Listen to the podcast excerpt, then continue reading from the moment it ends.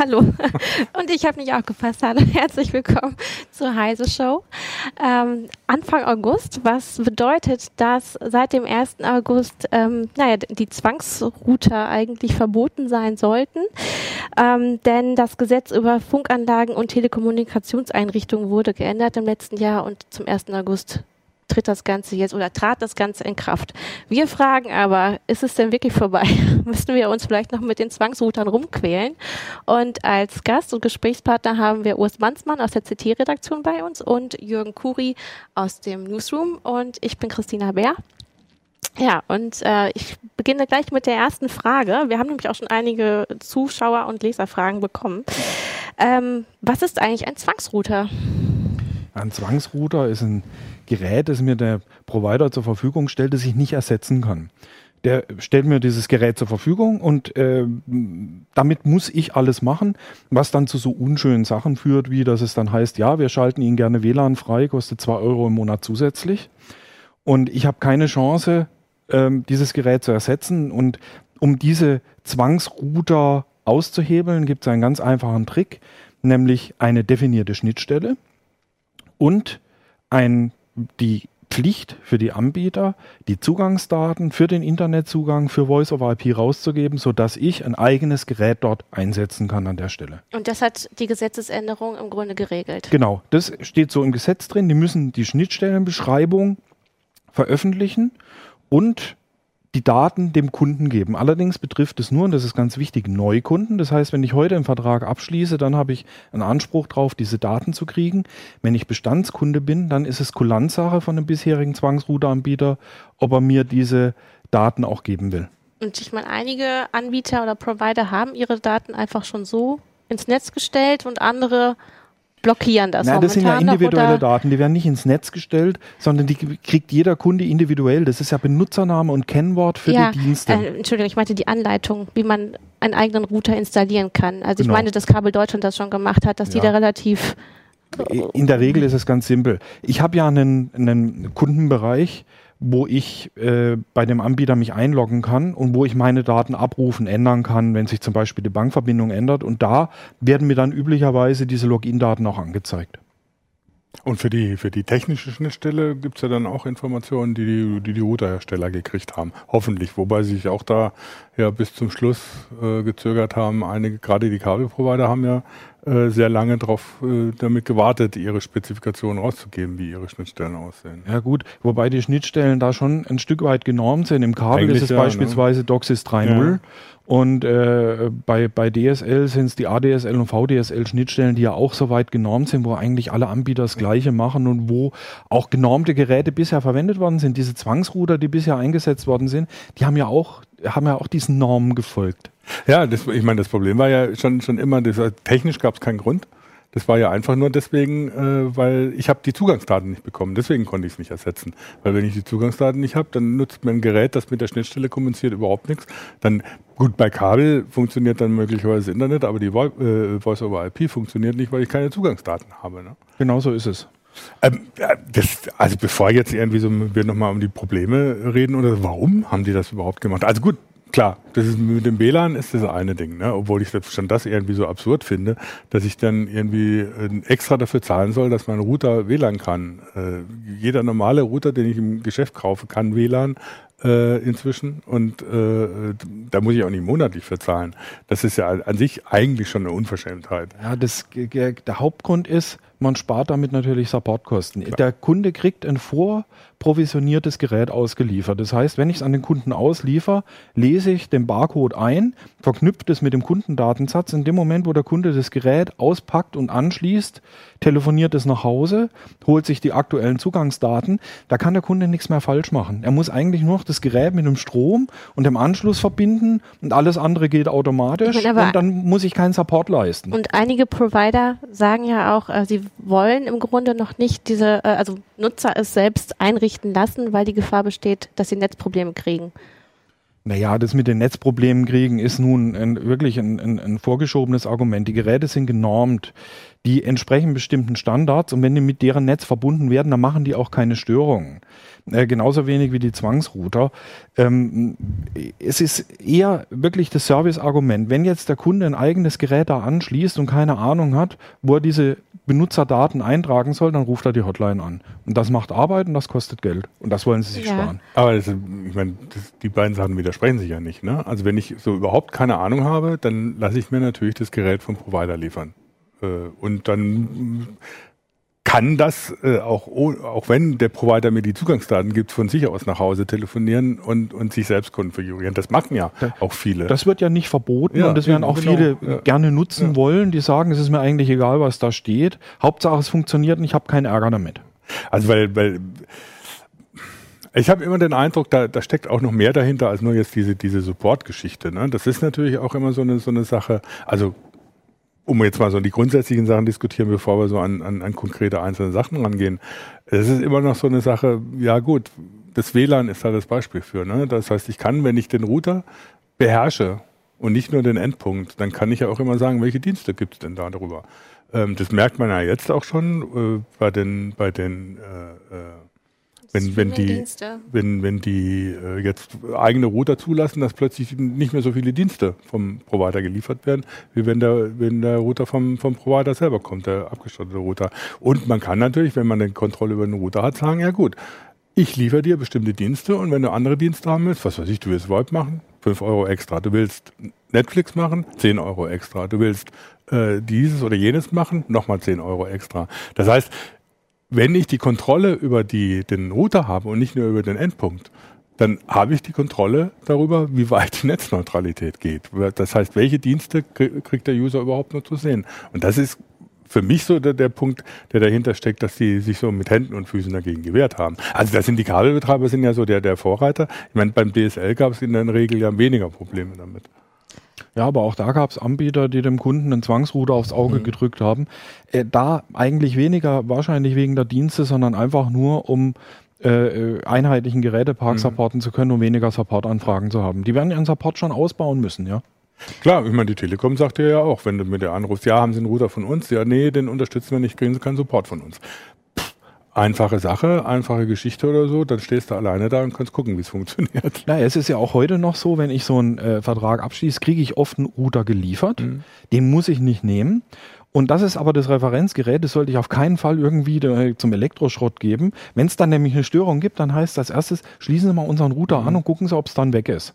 Und das ist auch ganz gut, immer noch ein Zweitgerät da zu haben, denn ja. dann kann ich feststellen, äh, tausche ich das Gerät, ist der Fehler weg oder ist er noch da?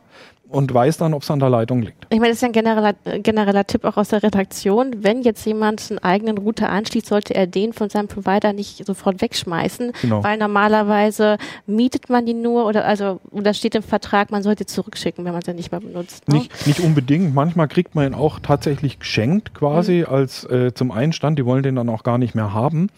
Äh, bei anderen ist es gemietet, wenn ich dann, obwohl das Gerät eigentlich wertlos ist, wenn ich es dann am Ende nicht zurückgebe, dann wird mir ein, ein hoher Preis berechnet. Es kann bis hin zum Neuwert für einen Router gehen. Ja, gut, du hattest das jetzt kritisiert mit äh, der Netzneutralität beziehungsweise angesprochen. Jetzt ähm, hatten wir aber heute auch gerade noch eine Meldung dazu, dass die Bundesregierung sagt, ähm, wenn die Netzneutralität nicht gegeben ist, dann wird das auch mit einem hohen Bußgeld bestraft. Also bis, ich glaube, 500.000 Euro. Mhm. Wobei dann immer die Frage ist, was versteht man unter Netzneutralität? Ja. Das ist ja so ein bisschen schwammig definiert, auch von der EU aus, dass dann irgendwie Sonderdienste eben nicht mehr unter der Netzneutralität liegen, dass Netzneutralität nur für eine Art wie soll man sagen, Basis-Internet gilt. Das heißt, so der Internetzugang, der normale Internetzugang, der darf auch nicht reduziert werden. Wenn es aber darum geht, dass du VoIP machen willst oder wenn es um, um IPTV geht oder wenn, wenn du dann bestimmte Dienste haben willst, die als Sonderdienste definiert sind, dann ist es dann schon eine Frage, gehört das dazu oder nicht was dabei tatsächlich rauskommt, muss man, muss man, muss man schauen. Äh, äh, zumindest die Drohung steht im Raum, ja an, an relativ kräftige Strafen. Bisher habe ich aber noch nicht gesehen, dass irgendein Provider in Gefahr gewesen wäre, tatsächlich bei den Regeln, die es im Moment gibt, äh, eine, eine offizielle Verletzung der Netzneutralität zu begehen. Was wohl auch an den Texten liegt, also dass die relativ unkonkret genau. sind. Das heißt wohl, ähm, wenn eine bestimmte Qualität, eine extra Qualität mhm. geliefert wird, dann müsste man wohl mehr zahlen. Ähm, ansonsten eine Grund Also es muss schon eine grundsätzliche Qualität da sein, ja. für die man nicht extra zahlen muss. Und dass da, dass da immer noch geschraubt wird dran, wie, wie gemacht wird. Zum einen sieht man, sieht man zwei Sachen. Zum einen, die, die Telcos, die äh, Carrier in den USA, die sind gerade nun wieder vor Gericht gegangen gegen die relativ strikten Regelungen der äh, FCC, der Federal Communications Commission, der so, so Art der Bundesnetzagentur der USA sozusagen, die eben diese Regeln aufstellt. Ähm, und auf der anderen Seite hat die Telekom ja gerade ihr CEO-Rating für äh, Spotify abgeschafft. Äh, CEO-Rating heißt also, Spotify ging nicht in den, das Datenvolumen von deinem Mobilfunktarif mit ein, äh, wenn du 10 Euro im Monat bezahlt hast. Glaub, war es, glaube ich. Äh, und äh, das haben sie wieder abgeschafft, haben gesagt, nee, äh, das Volumen wird wieder angerechnet, das hat sich für uns nicht gelohnt. Ähm, und jetzt wird natürlich, werden sie natürlich überlegen, wie sie solche Sachen anders machen können. Ne? Ja.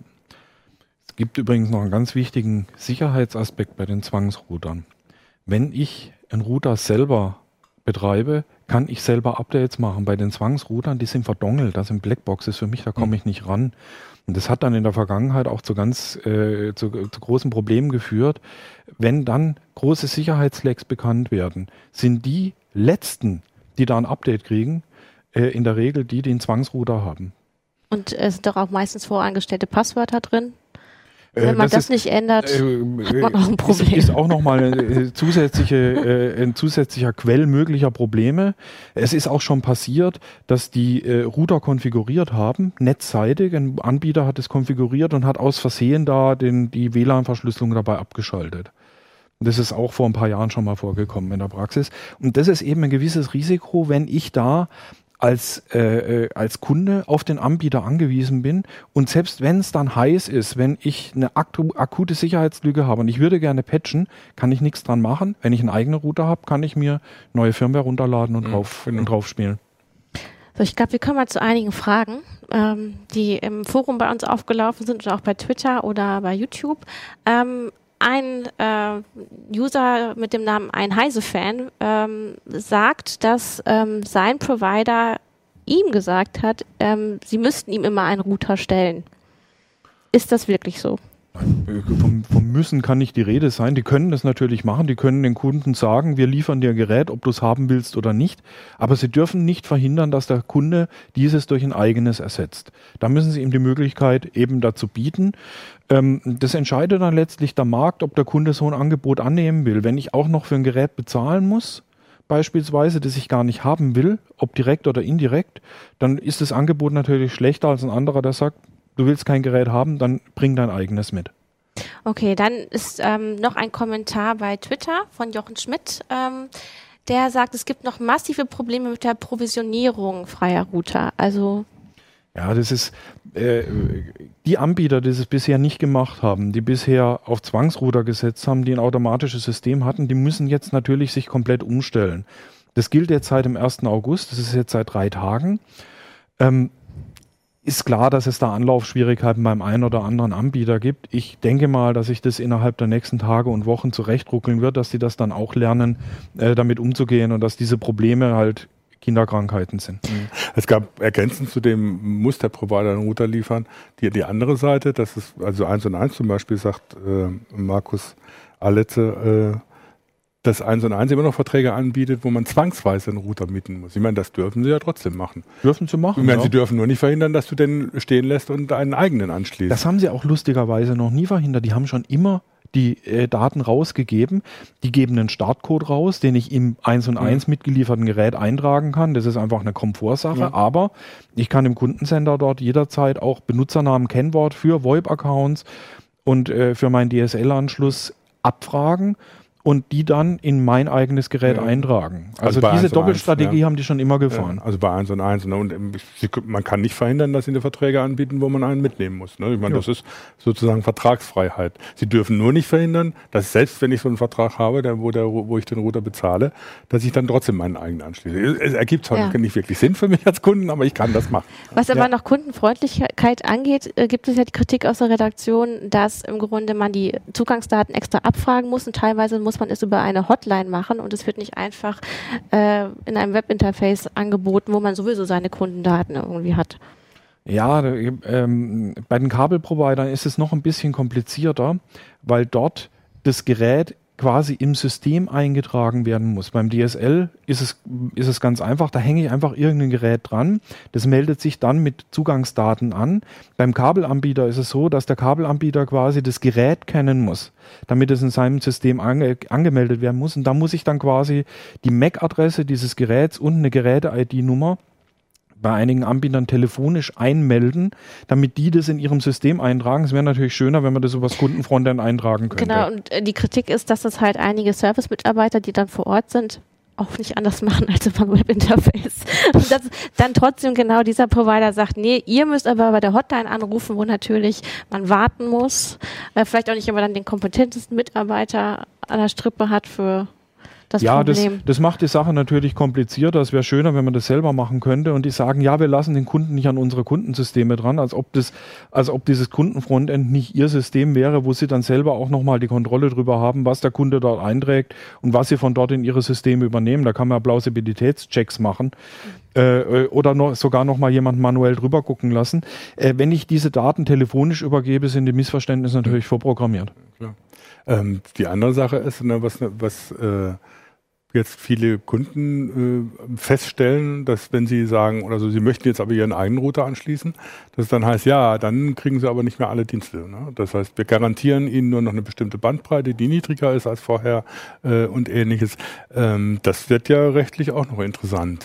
Ich gehe mal davon aus, dass das äh, von der Bundesnetzagentur nochmal äh, kritisch beäugt wird, ob man die, äh, die, die Kunden da wirklich schlechter stellen darf. Bei der Bandbreite halte ich das für extrem kritisch, kann ich mir gar nicht vorstellen, wie der Anbieter das begründen will. Aber wenn ich jetzt solche WLAN-Teilsachen habe, äh, ich stelle meinen Router zur Verfügung, die haben da spezielle Software drauf, die meinen Router quasi noch parallel zu einem Hotspot macht, das äh, gesichert über ein VPN durchleitet. Jetzt stelle ich mir eine eigene Box hin, die kann das nicht. Und dann sagt der Anbieter, ja, dann nimmst du nicht an diesem System teil. Das beruht ja auf Gegenseitigkeit und deswegen wirst du da nicht freigeschaltet. Da ist das schon wieder ein anderer Schnack. Ja, klar. Und das wird, also ich befürchte, da wird es noch einige Gerichtsverfahren auch von Verbraucherschützern geben, was da, was, oder naja, hoffentlich wahrscheinlich, äh, was, was da geht oder nicht. Das geht ja auch so, dass dann, dass dann nicht mehr alle also es ist ja diverse Sachen vorstellbar, die man, die man da einschränken kann, wenn man einen anderen Router anschließt. Du kriegst nicht mehr so viele Nummern, äh, die du anrufen kannst, oder kriegst nicht mehr so viele ja, ich, Leitungen. Ich, ich, es gibt keine, das ist auch ein Provider, es gibt keine zwei Leitungen mehr, genau, sondern ja. nur noch eine. Da gibt es überhaupt keinen technischen Grund ja. dafür. Äh, es ist SIP, also ein standardisiertes Protokoll. Ich schließe eine Box an, die äh, drei oder mehr Anrufe gleichzeitig kann und werde dann auf einen limitiert. Ich glaube nicht, dass das so rechtens ist. Ja, und dann ist dann die Frage, ob die Gerichte sich so damit auskennen, dass sie das dann äh, entsprechend zu würdigen wissen. Das heißt, die, die Anwälte kriegen wieder viel Arbeit damit, äh, was aber jetzt tatsächlich nicht an der Gesetzeslage liegt, sondern wirklich, äh, weil die ist relativ eindeutig, finde ich. Die Provider wollen offensichtlich nicht. Ja. Die, die muss man da zum Jagen tragen. Ja, die wollen das dem Kunden nicht zur Verfügung stellen und dem fällt alles Mögliche ein, warum es für den Kunden viel besser ist, wenn er ihren Router nimmt und nicht irgendeinen vom freien Markt. Und es gibt, weil die das so lange verhindert haben, wohl auch noch wenige Kabelrouter. Ja, gerade im, im Kabelgeschäft gab es bisher kein Angebot in Deutschland, wo ich selber einen Router kaufen konnte. Und dementsprechend gibt es auch keinen Markt, keinen freien Markt, wo ich mir die äh, bislang, wo ich mir so ein Gerät holen kann. Der muss sich erst jetzt aufbauen. Jetzt habe ich die Möglichkeit, jetzt kann ich mir irgendein Gerät holen und an meinen Kabelanschluss anschließen. Das ging vorher bei keinem Anbieter in Deutschland. Jetzt ist, ähm, wenn, wenn man nochmal ein bisschen in die Zukunft guckt, äh, weil was heißt in die Zukunft? Für manche ist es keine Zukunft, für viele allerdings schon Glasfaser. Wenn ich jetzt einen Glasfaseranschluss habe, das ist in der Regel in Deutschland GPON, äh, äh, Gigabit Passive Optical Network. Das ist ja im Prinzip nur eine Ethernet-Buchse, die dann bei mir ankommt. Äh, allerdings äh, brauche ich dafür ja dann normalerweise auch eine Bridge oder irgendwas, die das umsetzt auf, auf mein, äh, auf mein, mein Netz zu Hause. Also ich bin, ich bin da nicht ganz sicher, aber ich würde davon ausgehen, dass diese Umsetzung von Glasfaser auf Kupfer äh, nicht, dass nicht die Glasfaser äh, die Schnittstelle ist, sondern dass einfach der Ethernet-Anschluss an dem äh, Modem die Schnittstelle ist, denn dahinter schließe ich ja dann Okay. auch einen Router an. Wenn ich jetzt bei der Telekom beispielsweise einen Glasfaseranschluss hole, dann habe ich ja auch ein Modem und dahinter wird nochmal ein separater Router gesetzt. Ja. Und da war es auch schon immer möglich, einen beliebigen Router dort einzusetzen. Okay, aber die, die, das ist dann, das heißt, die Netzwerkschnittstelle ist im Prinzip erst nach der Bridge oder ein Modem, wie, man, wie immer das nennt. Eigentlich ist es netzwerktechnisch, glaube ich, einfach nur eine Bridge, die dann installiert wird, aber die muss vom Provider kommen. Das ist ja immer noch. Muss, muss nicht zwingend vom Provider kommen. Ähm, da müsste man echt mal reinschauen in die Schnittstellenbeschreibung, Ja. die die abgegeben haben. Die muss, müssen sie ja abgeben, äh, wo die da die Grenze ziehen. Ähm, wäre durchaus sinnvoll, das da am Ethernet-Anschluss zu machen, denn äh, die Umsetzung von Glasfaser auf Kupfer äh, beinhaltet ja erstmal keine Funktionalität und es gibt äh, auch derzeit noch keine Glasfaser, Router mit Glasfaserschnittstelle am Markt. Gibt es tatsächlich nicht? Gibt's nicht. Ist mir jetzt, äh, Ja. sagen wir es so, ist mir jetzt so also gut, keine professionelle, geläufig. professionelle Router wird es natürlich geben, so, sagen wir mal so. Also, in aber nicht für den Privatkundenmarkt. Privatkundenmarkt glaube ich auch nicht, weil das auch bisher kaum eine Rolle gespielt hat. Ähm, ich meine, gut, die, die Geschichte äh, mit, mit GPON, ich meine, es werden ja eh nur Ethernet-Frames transportiert über GPON. Äh, von daher ist die, die logische Umsetzung ja kein Problem. Das ist die, einfach die physikalische Umsetzung von, auf, zwischen zwei Medien. Was macht's, was macht's für den Kunden für einen Unterschied, ob er ans Glasfaserkabel dran geht Mhm. oder ans Kupferkabel, Ja. nachdem es eins zu eins von Glasfaser auf Kupfer, das ist ja eigentlich nur eine Medienumsetzung. Das ist eine Bridge, äh, die das macht im Modem. Ja. Ähm, das ist nicht, da steckt nicht wirklich die Intelligenz drin. Das heißt, die, die äh, ne, Schnittstelle, die, die, der Endpunkt ist praktisch nach der Bridge und da schließe ich ganz normal meinen Router an und muss dafür auch die entsprechenden Zugangsdaten Genau, da, kriegen. da Dass ich ich dafür die dann- Zugangsdaten haben. Dass ich ja. dafür dann eine Bridge vom Provider brauche, ist dann natürlich eine andere Frage. Ne? Die, die, Ich meine, ein VDSL-Anschluss ist ja auch nicht wesentlich anders. Da habe ich erstmal die Umsetzung von Glasfaser auf Kupfer für die letzte Meile und am Ende von diesem Kupferkabel hängt dann quasi mein Modem, mein äh, äh, äh, DSL-Modem mit dem Router hinten dran. Genau. Ähm, das heißt, auch für Zukunftstechniken äh, spielt diese Regelung, die wir jetzt haben, äh, die entsprechende Rolle. Das heißt, ich muss auch da entsprechend von dem Provider, wenn ich einen FTTH-Anschluss habe, die Möglichkeit haben, meinen eigenen Router zu betreiben mit den eigenen Zugangsdaten, die ich dann vom Provider zur Verfügung gestellt kriege. Ob da jetzt ein Netzabschlussgerät noch dazwischen hängt, das ich vom Provider kriege, spielt dafür ja dann erstmal keine Rolle. Das ist natürlich dann Definitionssache. Ja, weil in dem Netzabschlussgerät eben keine Intelligenz steckt. Ja. Da sind keine Routing-Funktionen drin, sondern es ist einfach nur eine 1 zu 1 Umsetzung von einem Medium aufs andere. Ich meine, was die Provider auf jeden Fall geschafft haben, ist, dass ähm, einige erst viel später wechseln können, als sie vielleicht gewollt hätten. Also wenn man gesagt hat, ah, am 1. August, dann kann ich, kann ich äh, mir einen neuen Router kaufen und das alles umstellen. Dafür ist der Markt jetzt noch, ähm, also an Routern einfach noch nicht ähm, gut genug, beziehungsweise, ähm, also ich habe nicht die große Auswahl und teilweise muss ich ja den Zugangsdaten trotzdem noch hinterherlaufen. Na, sagen wir so, wer jetzt Bestandskunde ist, der kriegt ja gar nicht unbedingt die Zugangsdaten. Da ist es äh, eine Kulanzfrage, denn das gilt relativ klar nur für Neukunden. Diese Vorschrift. Wer jetzt wechselt, der bekommt diese Zugangsdaten. Wer jetzt wechselt, hat auch die Wahl, welches Modem er nimmt. Äh, beim DSL-Markt gab es schon immer ein sehr reichhaltiges und vielfältiges Angebot, weil es eben viele Anbieter gab, die da äh, schon bisher darauf verzichtet haben, dem Kunden einen Zwangsrouter aufs Auge zu drücken. Im Kabelmarkt war der Zwangsrouter bisher der Branchenstandard. Da ist das Angebot dann auch noch ein bisschen kleiner. Da wird es aber dann auch äh, Geräte geben, die frei verfügbar sind. Äh, sind, glaube ich, schon jetzt frei verfügbar. Gut, und je nach Vertragslaufzeit verzögert das leider dann das auch nochmal, wenn man dann jetzt- erst kündigen muss. Wenn ich jetzt Bestandskunde bin bei einem Zwangsrouter-Anbieter und der mir die Daten nicht gibt, dann muss ich erst kündigen oder muss möglicherweise bei dem Anbieter in einen neuen Vertrag wechseln. Es bieten auch einige an, die sagen, ist bei ihnen technisch nicht möglich auf der Plattform. Wir müssen sie dann auf eine neue Plattform heben und das geht nur mit einem Neuvertrag. Wisst ihr das eigentlich bei den Hybridroutern, die so, so in letzter Zeit so sehr gehypt werden? Ich, wü- ich wüsste nicht, dass es da eine Alternative gibt, weil dieses Hybridprodukt technisch sehr anspruchsvoll ist. Das ist sehr, eine sehr komplexe Sache. Selbst wenn die Telekom da ähm, äh, eine Schnittstellenbeschreibung veröffentlicht, müsste ja erstmal ein Gerätehersteller kommen, der so ein Gerät baut. Es gibt einen, der das für die Telekom Ja. macht. Ich, mir ist kein Gerät bekannt, was dieses, was diese Funktionalität auch aufwiese derzeit. Aha. Na gut, dann ist dann natürlich ein Problem, dass äh, irgendwann die Hersteller kommen müssen, wenn es sich denn lohnt. Ich meine, die Hybridanschlüsse sind ja jetzt noch nicht so verbreitet, dass wahrscheinlich irgendwie da ein Massenmarkt entstanden, entstehen. Obwohl Vodafone will ja jetzt auch damit kommen. Ne? Bin ja, sagen wir so, wenn ein Routerhersteller sagt, ich möchte diesen Markt gerne mhm. bedienen, dann muss natürlich die Schnittstellenbeschreibung da sein. Ja ähm, in der genau steht, wie das Gerät beschaffen sein muss, damit es diese Voraussetzungen ja. erfüllt. Gut, das ist ein Kundenservice. Ja, gut, also, Prinzip, ja. Ähm, wie ist das denn eigentlich? Ähm, ist das ein sehr deutsches Phänomen, dass wir die Zwangsrouter haben? Oder Gute Frage. ich weiß es gar nicht, wie es im Ausland aussieht. Also in den USA bei den Kabel, bei den Kabelprovidern wirst du ganz sicher kein, kein äh, musst du ein, Gerät von einem Kabelprovider machen, nehmen, weil die haben ja noch weitaus stärker als die Kabelprovider hier die, diese, diese Funktion als wirklich Fernsehlieferant, die dann auch entsprechende Gebühren erheben. Das ist ja teilweise exorbitant teuer, was du da in den USA für, für einen Fernsehzugang über Kabel bezahlen musst. Äh, nicht nur über den Kabelzugang selber, sondern auch die ganzen PTVs. Und ich glaube nicht, dass da, du wirst fürs Internet für sicher wahrscheinlich einen eigenen Router benutzen können, wenn du willst, aber äh, du wirst immer ein Gerät vom, Router, vom Hersteller brauchen, vom Provider brauchen, der, damit du dann auch Fernsehen gucken kannst.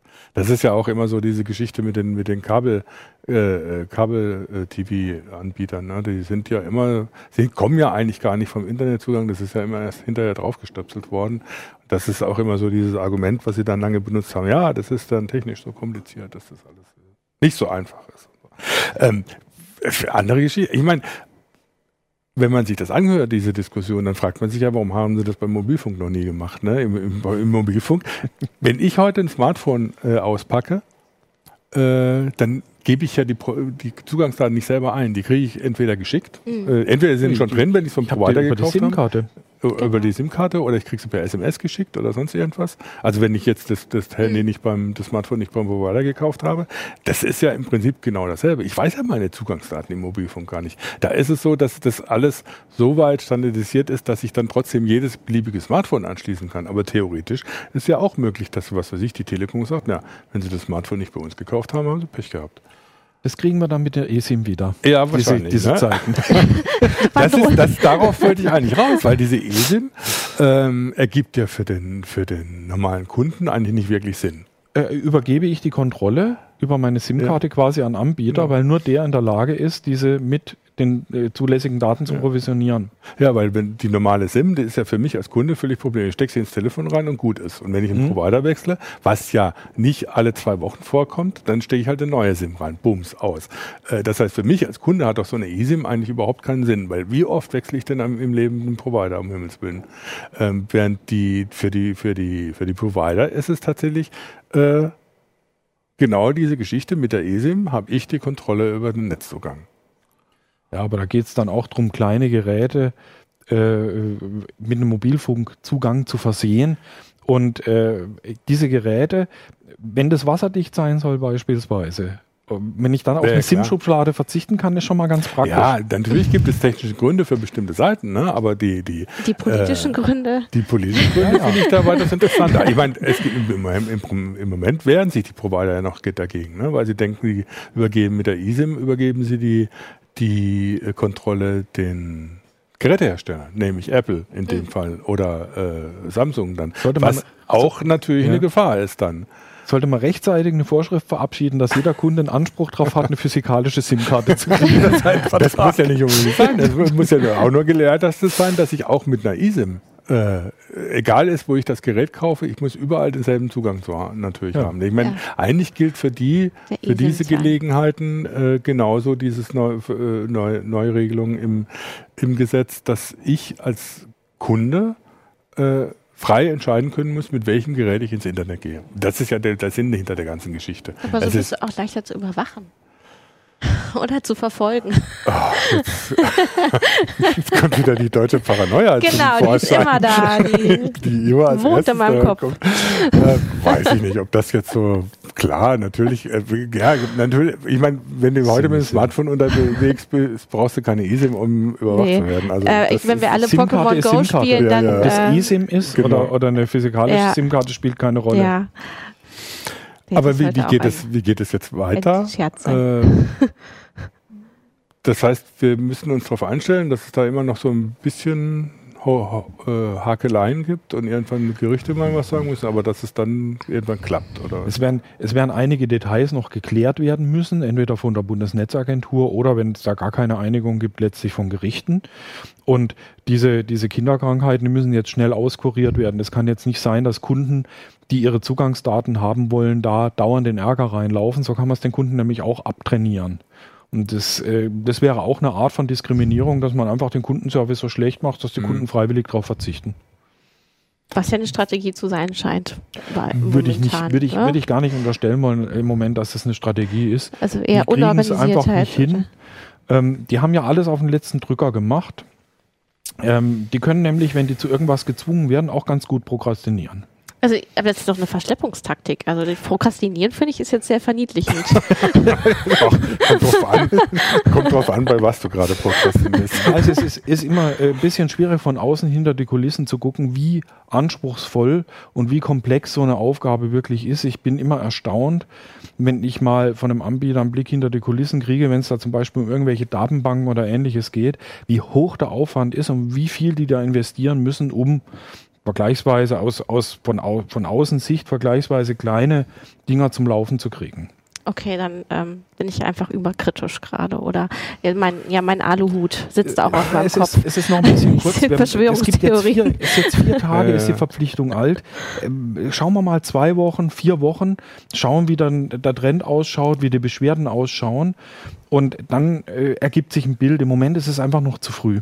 Okay, aber man kann ähm, schon sagen, dass es eine positive, ein positiver, ähm, also ein positiver Wechsel ist, beziehungsweise das Gesetz für den Anwender, den Verbraucher, einen ähm, positiven Schritt darstellt. Das ist eine Stärkung der Verbraucherrechte auf jeden Fall, ja.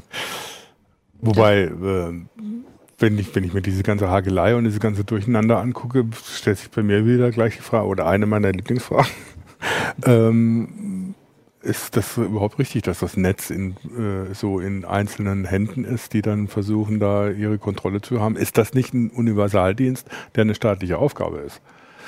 Also der Internetanschluss tatsächlich als äh, Garantie für den normalen Bürger, der sagt, ich habe einen Internetanschluss und was ich mit diesem Internetanschluss mache, ist meine Sache und nicht Sache des Providers, der wird mir erstmal zur Verfügung gestellt. Na, das war eine politische Entscheidung in den 80er, und Ja. 90er Jahren.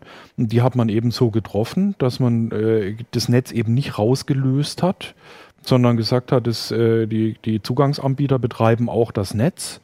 Und ähm, das ist die Landschaft, die wir heute haben, die Angebotslandschaft. Das ist auch was, was man jetzt, glaube ich, gar nicht mehr so korrigieren könnte oder nur mit unter größten Schmerzen. Ja, für unter Schmerzen für wen? Äh, für die nicht, Provider nicht, vor allem. Nicht nur für die Provider. Okay, aber grundsätzlich zeigt es erstmal, ne, dass natürlich diese ganze, dieses ganze Durcheinander schon dafür spricht, dass es zumindest der Internetzugang universal, universal also meiner Ansicht nach ein Universaldienst sein sollte. Also Universaldienst heißt, äh, du hast als Bürger genauso wie du es fürs Telefon hast, einen Anspruch drauf, dass du einen Zugang zur Verfügung gestellt kriegst, einen Standardzugang zur Verfügung gestellt kriegst. Äh, damit wären natürlich auch alle zukünftigen äh, Hakeleien in diesem Bereich erstmal vom Tisch. Ja, da müsste man erstmal festlegen, wie muss dieser Klar. Zugang beschaffen sein, denn sonst heißt ja, GPRS haben wir bundesweit. Ähm, wenn ich dann eine Mindestdatenrate festschreibe, schreiben die mir im Gegenzug eine, äh, ein Maximalvolumen pro Monat fest und dann habe ich schon wieder keinen Ja, ja, äh, ja, brauchbaren Dienst. Ja, logisch, klar. Ne? Das hat, hat einige Folgeprobleme, sowas zu definieren. Ähm, beim Telefon ist es einfach. Telefon ist Telefon, äh, zumindest für den normalen User. Ähm, äh, das hat natürlich einige Weiterungen, die man, die man dann in dem Gesetz definieren müsste. Man müsste das natürlich möglichst technikneutral formulieren, dass du nicht sagst, ja gut, dann führt einer eine neue Technik ein und die fällt dann nicht mehr drunter oder was und so. Und, und wer übernimmt die Kosten Genau. für die Versorgung? Das ist, äh, ich meine, die Kosten Da, wo es sich nicht lohnt. Das, ja, das ist, das, das ist das Sinn. Einfach den das Topf ist das Prinzip machen. des Uni- Universaldienstes. Du hast einen Anspruch auf, das zu kriegen. Das heißt aber nicht, dass du nichts dafür bezahlen musst. Äh, Klar. Und du musst natürlich jetzt nicht, wenn du in irgendwie in, im entlegenen Gebiet wohnst, dann das Hundertfache vom anderen Zugang zahlen, sondern die Carrier, die Provider sind dafür verantwortlich, selber die Preise so zu gestalten, dass sie damit leben können. Ähm, das, das, ist dann ihre Sache. Ne? Also dann würde der Internetanschluss zwar flächendeckend verfügbar, aber doch spürbar teurer werden. Unter Umständen ja. Ich meine, das ist eh die Frage. Ist eh die Frage, ob der in Zukunft so billig bleibt. Also wenn die jetzt tatsächlich anfangen, für Zusatzdienste eben zusätzliches Geld zu verlangen. Ich meine, wenn du IPTV machst, das ist im Prinzip ja auch nur ein Internetdienst äh, der über die normale, die normalen Backbones läuft. Du zahlst aber trotzdem ja natürlich mehr dafür inzwischen. Du zahlst zusätzlich. Wenn das natürlich so weitergeführt wird, eben die Frage, wie weit geht die Netzneutralität, wie behalten wir hier ein, dann wird der Internetzugang nicht so billig bleiben. Ja, es gibt auch immer noch Überlegungen, äh, natürlich. Es gibt im, oder gab immer auch immer wieder Versuche, dann irgendwie die äh, tatsächlich die Tarife volumenbasiert zu machen. Ich meine, beim Mobilfunk hast du das ja im mhm. Prinzip schon. Diese heißen zwar Flatrates, aber sind natürlich nee, befristet. Und wenn man heute Punkt. mit dem Smartphone unterwegs ist, man, ist man mit äh, Volumen von 500 Megabyte ganz schlecht bedient meistens. Ähm, und wenn man sich das für, für, für zu Hause vorstellt, äh, dass so ein Tarif kommt, dann... Hat, ja, hat ja einen Anlauf gegeben von der ja, Telekom. Genau, die sind ja dann auch eifrig wieder zurückgerudert. Ja, weil die anderen nicht mitgezogen haben. Die haben sich nicht getraut. Und wenn jetzt alle ja, Provider... O2, O2 macht das bis heute. Ja, ja gut, aber wenn, wenn, wenn jetzt alle Provider sich im Prinzip äh, einig sind, dann geht das ganz schnell. Äh, und also da, sie wollen ja alle was verdienen. Ne? Und die ja. Frage ist mal, was ist die Grundversorgung? Was zählt als Grundversorgung? Ja. Und das hat natürlich, das ist dann nicht mehr mit, da ist der Zwangsrouter, dass es keine Zwangsrouter gibt, völlig egal oder so. Meinst du, man muss das politisch festschreiben? Ich das glaube, Recht, das Grundrecht auf eine Flatrate? Auf, auf mindestens. Drei, also, äh, drei Gigabyte. Es ist, es, ist wirklich, es ist wirklich schwierig, weil wenn ich keine Flatrate habe, dann kann ich viele Dienste nicht ja. ordentlich nutzen. Äh, ja. Serien gucken über irgendeinen äh, Videoanbieter wird dann echt schwierig, ja. wenn ich ein beschränktes Monatsvolumen habe. Insbesondere, wenn ich das in hoher Auflösung machen will. Äh, aber das ist wirklich ein zweischneidiges Schwert. Ich meine, auch die Streaming-Andienste würden unter Druck geraten oder? Ähm, weil die ja auch immer schauen müssen, wie teuer ist deren Angebot. Und wenn man dann nochmal extra einfach ja. fürs Datenvolumen zahlen muss, äh, dann müssen diese Preise ja äh, auch noch so angepasst werden, dass es überhaupt nur attraktiv ist. Also, ja, die, äh, die Streaming-Angebote würden dann weniger attraktiv, weil ja. äh, weniger Leute das nutzen können. Das wären dann quasi Preise, die on top kommen und die die Streaming-Anbieter gar nicht beeinflussen mhm. könnten. Ja, sie könnten vielleicht minimal Druck ausüben. Naja, ja. ich meine, sie haben nicht viel, viel Druckmittel gegenüber dem Provider in der naja, Hand. Und ne? der Provider versucht Ding. selber solche ja. Dienste anzubieten im Zweifel. Ne? Das im Zweifel auch. Die, Im Endeffekt sind es die Kunden. Es hängt an am Kunden, ob die solche Dienste akzeptieren oder nicht. Genauso ist es mit, mit, mit dem Routerzwang. Das haben bisher auch viele Kunden geschluckt. Es ist äh, trotzdem jetzt durchgesetzt worden, dass dieser Routerzwang gefallen ist. Und äh, beim ungedrosselten Festnetz-Internet äh, hängt es wirklich an den, an den Kunden dran, ob sie sich andere Angebote andienen lassen. Ähm, wenn der Kunde das akzeptiert, einen gedrosselten Festnetzanschluss, dann wird er kommen. Hm. Das heißt, wir müssen laut aufschreien und Du wirst in dem Bereich immer das im Auge behalten müssen. Ich meine, die, die, vor, vor fünf Jahren haben wir schon über Netzneutralitätsdiskussionen berichtet, da wusste noch keiner, was das überhaupt ist. Inzwischen ist es tatsächlich ein Thema, das in der großen Politik angekommen ist. Äh, das wird uns in vielen Bereichen, was Internetzugang angeht, noch so beschäftigen. Ich meine, du hast es angesprochen, jetzt habe ich irgendwie so kurz das mal im Kopf kreisen lassen, warum nicht eine Recht auf eine Flatrate? Ähm, das heißt ja nicht, dass man nicht dafür bezahlen muss. Ne? Genau. Das heißt, du hast ja auch ein Recht auf unbegrenzten Wasserzugang. Du musst aber natürlich trotzdem fürs Wasser bezahlen. Ja. Also äh, es sagt ja keiner oder so, nach fünf Litern am aber, Tag darfst aber du sicher nicht, Wasser mehr trinken. Aber sicher nicht auf eine Wasserflatrate. Nein, das ist nicht, aber ne, ne, die, die ist ja technisch, also technisch ist da natürlich ein Internetdatenstrom was anderes als ein analoger Wasserstrom. Das heißt, der ist ja, ich meine, wir haben genug Bandbreite da liegen. Ne? Das ist ja nicht das Problem. Ich meine, der Mobilfunk ist immer noch mal ein bisschen was anderes, aber eine normale Festnetz-Flatrate als Grundrecht eines Bürgers, warum nicht? Natürlich, das ist ein Service, den der Staat äh, tatsächlich liefern kann. Und warum? Äh, das ist eine Infrastruktur, die inzwischen aus dem Leben nicht mehr wegzudenken ist. Und vieles, was du heutzutage machst, ist ohne einen Netzzugang kaum noch nicht mehr Die richtig Benutzung vorstellbar. öffentlicher Wege, ja. egal ob als Fußgänger, Radfahrer, Autofahrer, ist ja auch grundsätzlich mal frei. Aber steuerfinanziert aber steuerfinanziert. Und ich kann als Verkehrsteilnehmer diese Wege so intensiv nutzen, wie ich mag. Ja. Und genauso äh, könnte man sich was, was Vergleichbares auch beim Internetzugang vorstellen. Ich meine, diese Diskussion gibt es ja auch halt über einen öffentlichen... wirklich für Netzneutra ja. Netzneutralität sorgen. Ähm. Die Diskussion gibt es ja auch zum Beispiel im ÖPNV, dass man sagt, wenn man äh, eine, eine grundsätzliche Umgestaltung der Verkehrsinfrastruktur machen will, dann soll man den ÖPNV kostenlos machen und steuerfinanziert dann muss man sich überlegen, wie man das mit den Steuern hinkriegt, natürlich. Aber äh, alle, die für Privatisierung sind, heulen gerade, wo du das so sagst. ja, es, diese, was weiß ich, der Thatcherismus hat inzwischen keinen sehr guten Ruf mehr, nachdem man gesehen hat, was teilweise mit der Privatisierung von bestimmten Dienstleistungen passiert, wenn man sie wirklich radikal privatisiert. Ne? Was weiß ich, mit Eisenbahn in Großbritannien möchte ich nicht fahren, äh, so wie die aussehen. Und die sind komplett privatisiert. Äh, und das, das ist tatsächlich immer eine Frage oder so, was, was, was übertrage ich dem Staat, welche Rechte hat der einzelne Bürger und welche, welche Dienste äh, stehen ihm zu oder möchte man ihm zugestehen? Das ist eine politische Frage und keine, keine technische Frage. Es ist nicht die Frage der Bandbreite, die wir da liegen haben, die reicht völlig aus, sondern es ist wirklich eine rein politische Frage. Ja, ich finde es interessant, wie sich das entwickelt hat. Ich habe äh, heute, glaube ich, äh, das war ein Ping-Pong-Spiel für mich. es gibt einen schönen GIF, äh, immer dieses Hin und Her zwischen euch. Das war sehr schön. Ähm, ja, wenn noch Fragen aufkommen, einfach an unsere Redaktion schreiben. Äh, einige Kollegen sitzen auch noch an Artikeln zu dem Thema Zwangsrouter. Ähm, ja, wir sehen uns nächste Woche und äh, hoffen auf einen guten Wechsel, falls jemand einen Routerwechsel plant. Tschüss. Toi, toi, toi.